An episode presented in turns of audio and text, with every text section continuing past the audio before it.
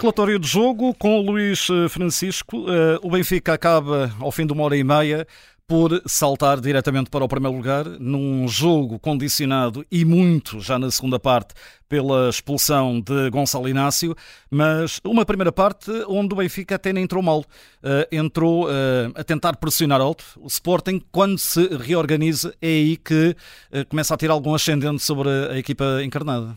Sim, é, o Benfica não, não, não, entrou nada mal. Eh, o Sporting entrou um bocadinho fora de ritmo, eh, com alguma dificuldade em perceber o que o adversário estava a fazer. A pressão alta do Benfica permitiu explorar alguns erros na, na saída de bola eh, e permitiu principalmente que o Benfica pudesse sentir-se mais confortável a jogar num perímetro mais curto. O Sporting caiu nessa armadilha nessa fase. talvez por alguma falta de confiança, porque lá está, com algumas saídas de bola erradas, a equipa perdeu alguma confiança para alargar o passe. Este Sporting joga com muitos passos de 30 metros mesmo a primeira saída de bola muitas vezes é feita com passos largos para os alas, que devolvem para o meio e que volta para o outro lado. Portanto, é um Sporting sempre com vistas largas. É muito difícil contrariar este futebol quando ele é executado na perfeição. Mas não aconteceu nessa fase. E o Benfica, durante 15, 20 minutos, foi superior. Podia até ter marcado, embora tenha quase sempre criado as oportunidades em cima de erros do adversário, não propriamente em virtudes de construção.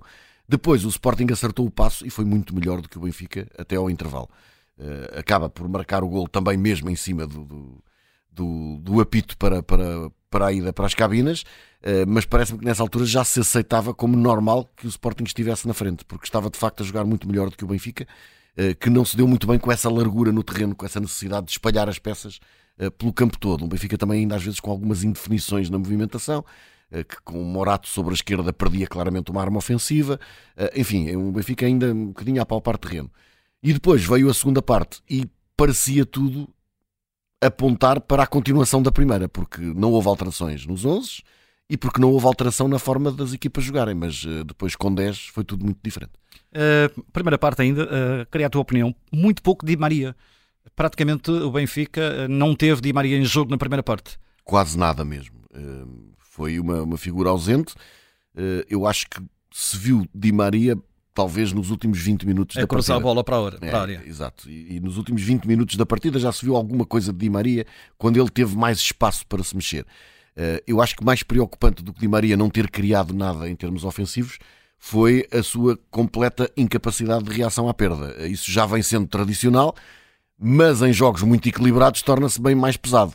Uh, e várias vezes, ele e também o João Mário, atenção, porque o João Mário não está isento desse pecado, eh, acabavam por cair para o chão com o ar de que tinham sido severamente atingidos e levantavam-se logo a seguir e continuavam a jogar. E como isso aconteceu umas quatro ou cinco vezes com cada um deles, eu, se fosse treinador deles, mostrava-lhes o vídeo e dizia: das duas, uma, ou estás mesmo lesionado. E então aí a equipa médica entra em campo, ou então se é para te levantares a seguir e ires a correr, então tens que correr logo atrás de quem te rouba a bola. E qualquer um deles esteve muito mal nesse pormenor e o Benfica sofreu com isso, em termos coletivos.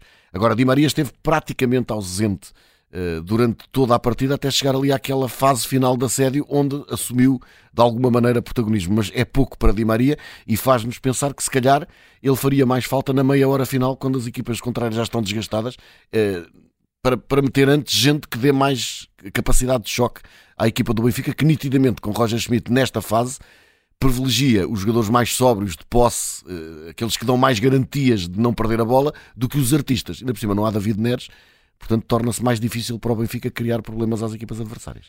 Gonçalo Inácio expulso, a partir daqui o jogo realmente muda muito, o paradigma da partida é completamente uh, diferente. O, o, Sporting, apesar de tudo, uh, o Ruben Amorim, creio que bem, uh, mete um jogador rápido, o San Just, fecha a linha a 5, pareceu muito confortável, ainda com, com menos um, o Sporting sempre confortável no jogo. Sim, demorou muito tempo. É, é verdade, a viver muito de uh, Iócares não, a esticar uma, jogo. Uma exibição absolutamente extraordinária, de facto. Não fosse do outro lado estar aquele gnomozinho pequenino de camisola vermelha e, de facto, é, sem ofensa, claro, porque ele é pequenino, uh, mas na verdade, que grande exibição uh, do João Neves e que grande exibição do Guiócaras, porque fez-me. Estava aqui, estava a lembrar-me de uma história que, que, um amigo meu leu em algum sítio. Eu creio que foi na. Passe, passe agora a estar a divagar um bocadinho. Na tomada da cidade do Cabo, os holandeses cercaram os portugueses. Aquilo durou um tempo incrível para, para que finalmente eles convencessem os portugueses a render-se. E quando saíram de lá meia dúzia de gatos pingados, os holandeses o que disseram foi: se eles fossem mais, nunca mais conseguiríamos. Se houvesse mais Jóqueras em campo, o Benfica teria a vida complicada, porque ele sozinho uh, que semeou o terror por ali. É de facto um jogador precioso. Agora, o Sporting depois, com a saída do, do Edwards, perdeu de alguma maneira a capacidade para ligação, uh, de levar a bola no pé. Trincão uma... não conseguiu. Não, não conseguiu, de facto, e o Pedro Gonçalves também não, não, não, não, não tem não tem, digamos, o feitio nem a predisposição para levar a bola consigo. É um jogador precioso noutras áreas.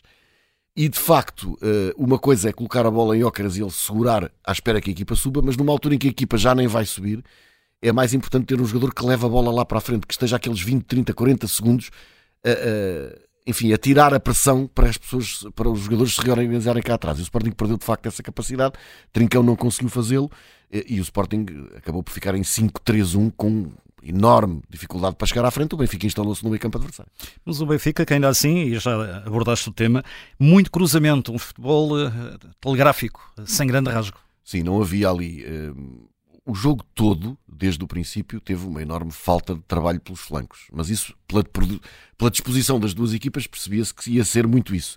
Uh, e o corredor central sempre muito privilegiado, enfim, muita, muita dificuldade em abrir o jogo, e então por parte do Benfica ainda mais. Eh, na segunda parte houve muitos cruzamentos, eu creio que a taxa de sucesso é reduzidíssima e depois acaba por dar resultado no último golo. Mas a verdade é que o Benfica cruzou de forma muito previsível, eh, com muitos jogadores na área, não conseguiu ganhar. O Sporting sente-se muito confortável porque tem três centrais e tem três bons centrais eh, e portanto sentiu-se confortável com isso. Era preciso o Benfica variar de alguma maneira. Houve ali uma tentativa com aquele remate meia distância do Di Maria e finalmente com os arranques com bola no pé para desequilibrar no 1 um contra 1 um de Gonçalo Guedes, que entrou eh, a 3 minutos dos 90, mas eu acho que foi fundamental para criar uma nova lógica em toda aquela zona da, da, da área do Sporting. E desorganizar o Sporting. Claro. Porque, e desorganizar o Sporting. Porque é, é, é, nesses movimentos de compensação que pode aparecer a brecha e depois a equipa tem que ser rápida a explorá-los. E parece-me que a presença de Gonçalo Guedes foi muito importante para isso acontecer. Uh, relatório de jogo, hoje com o Luís Francisco. Uh, pergunta agora, para fechar, que uh, fator mais positivo destacarias realmente da, do encontro?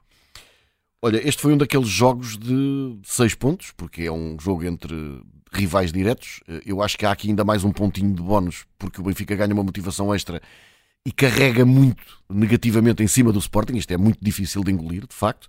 Eh, eu acho que, de facto, concordo com o Ruben Amorim, foi a melhor equipa em campo e acaba por perder já depois dos 90. Não interessa ser depois dos 90, mas acaba por perder de forma dramática. Eu acho que de facto o que este derby nos trouxe de bom Uh, e que eu acho que vai ser muito difícil de esquecer, foram a emoção, a intensidade e a vibração. Este jogo vai ser histórico. Daqui a 20 anos ainda vamos lembrar-nos deste jogo, de certeza, pelas coisas que aconteceram, uh, algumas delas não muito boas para um lado ou para o outro, mas no seu conjunto foi um jogo tremendamente emocionante, um jogo absolutamente inesquecível. Uh, é o jogo que vale o bilhete. Vale muito, vale, vale muito, bilhete, bilhete, vale, vale muito bilhete. Olha pela negativa. Pela negativa, eh, eu acho que há aqui alguns, alguns dados. Foi o décimo jogo consecutivo do Sporting eh, frente a Futebol Clube do Porto e Benfica sem ganhar, mas até parece mal estar a falar desta estatística num jogo que foi resolvido desta maneira eh, e com este, enfim, com este enquadramento. Mas, mas realço, de facto, uma equipa que não consegue em 10 ocasiões ganhar aos rivais diretos, candidata-se a não ganhar as competições em que participa. E isso pode, pode ir pesando.